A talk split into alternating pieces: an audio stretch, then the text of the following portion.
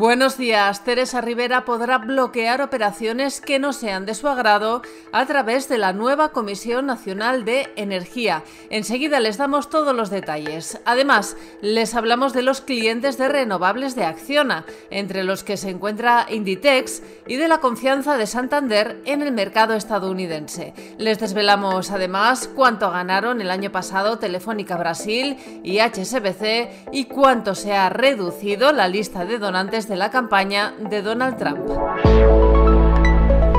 La ministra para la Transición Ecológica, Teresa Rivera, tendrá todo el poder para controlar el sector energético, sus multimillonarios excedentes de caja y todo el movimiento corporativo. Rivera podrá ejercer este poder a través de la nueva Comisión Nacional de Energía. Este organismo podrá incluso bloquear operaciones que no sean de su agrado. Por ejemplo, la escisión de Naturgy en dos empresas. También podrá castigar con menos retribución a las energéticas que no sigan sus directrices en cuanto a descarbonización. Así consta en el anteproyecto de ley para la creación del CNE que fue aprobado ayer por el Consejo de Ministros y que publica hoy Expansión. Acciona, uno de los líderes españoles en tecnologías renovables, cree que para cumplir las metas de reducción de emisiones en el horizonte 2050 es necesario cambiar el orden de los estímulos desde el lado de la oferta a la demanda ya que, por ejemplo, cerca de la mitad de las empresas del IBEX 35 se ha comprometido a que la energía consumida antes de 2030 provenga de fuentes renovables. Entre los clientes de Acciona se encuentra Inditex, que es uno de sus mayores contratos en el sector privado. Entre los clientes públicos de Acciona destaca el Ayuntamiento de Gijón. Santander tiene muchas esperanzas puestas este año en Estados Unidos, su quinto mercado por beneficios, especialmente en la actividad de financiación de consumo, una de sus patas estratégicas en el país. El banco ha cerrado en los últimos meses varios acuerdos comerciales exclusivos con grandes fabricantes en Estados Unidos, aprovechando alianzas comerciales ya existentes en Europa. Ana Botín anticipa en su carta anual a los accionistas que los nuevos socios generarán alrededor de 5.000 millones de dólares de nuevo negocio cada año. Los principales socios de Santander en Estados Unidos y Europa son Stellantis, Mitsubishi, Lotus e Ineos.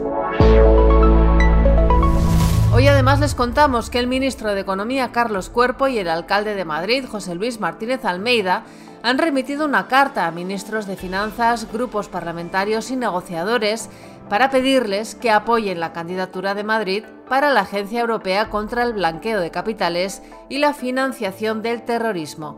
Y esta madrugada hemos conocido los resultados de Telefónica Brasil y HSBC.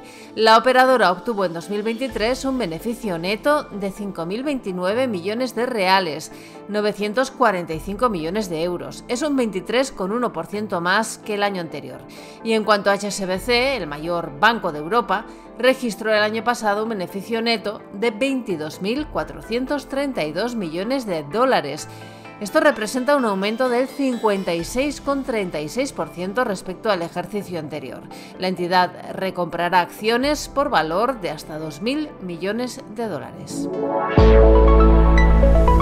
Hoy se espera en el centro de Madrid la llegada de medio millar de tractores desde cinco flancos diferentes, lo que afectará sin duda al tráfico, ya que se cortarán varias vías relevantes. El desplazamiento de los agricultores hasta la capital tiene como destino final la sede del Ministerio de Agricultura, Pesca y Alimentación, que se encuentra situado en el Paseo de la Infante Isabel junto a la estación de Atocha.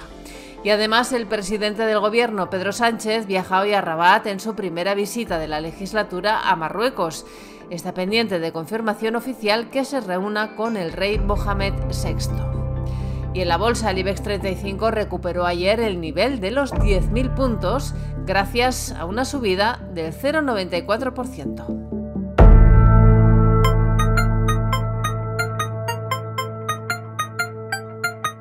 Financial Times destaca hoy los resultados de HSBC y subraya el coste de 3.000 millones de dólares que tuvo que asumir la entidad en el cuarto trimestre por su participación en un banco público chino. Además, cuenta que a pesar del entusiasmo que suscita Donald Trump entre los electores republicanos, la lista de donantes de su campaña se ha reducido de forma significativa en comparación con los datos de 2019.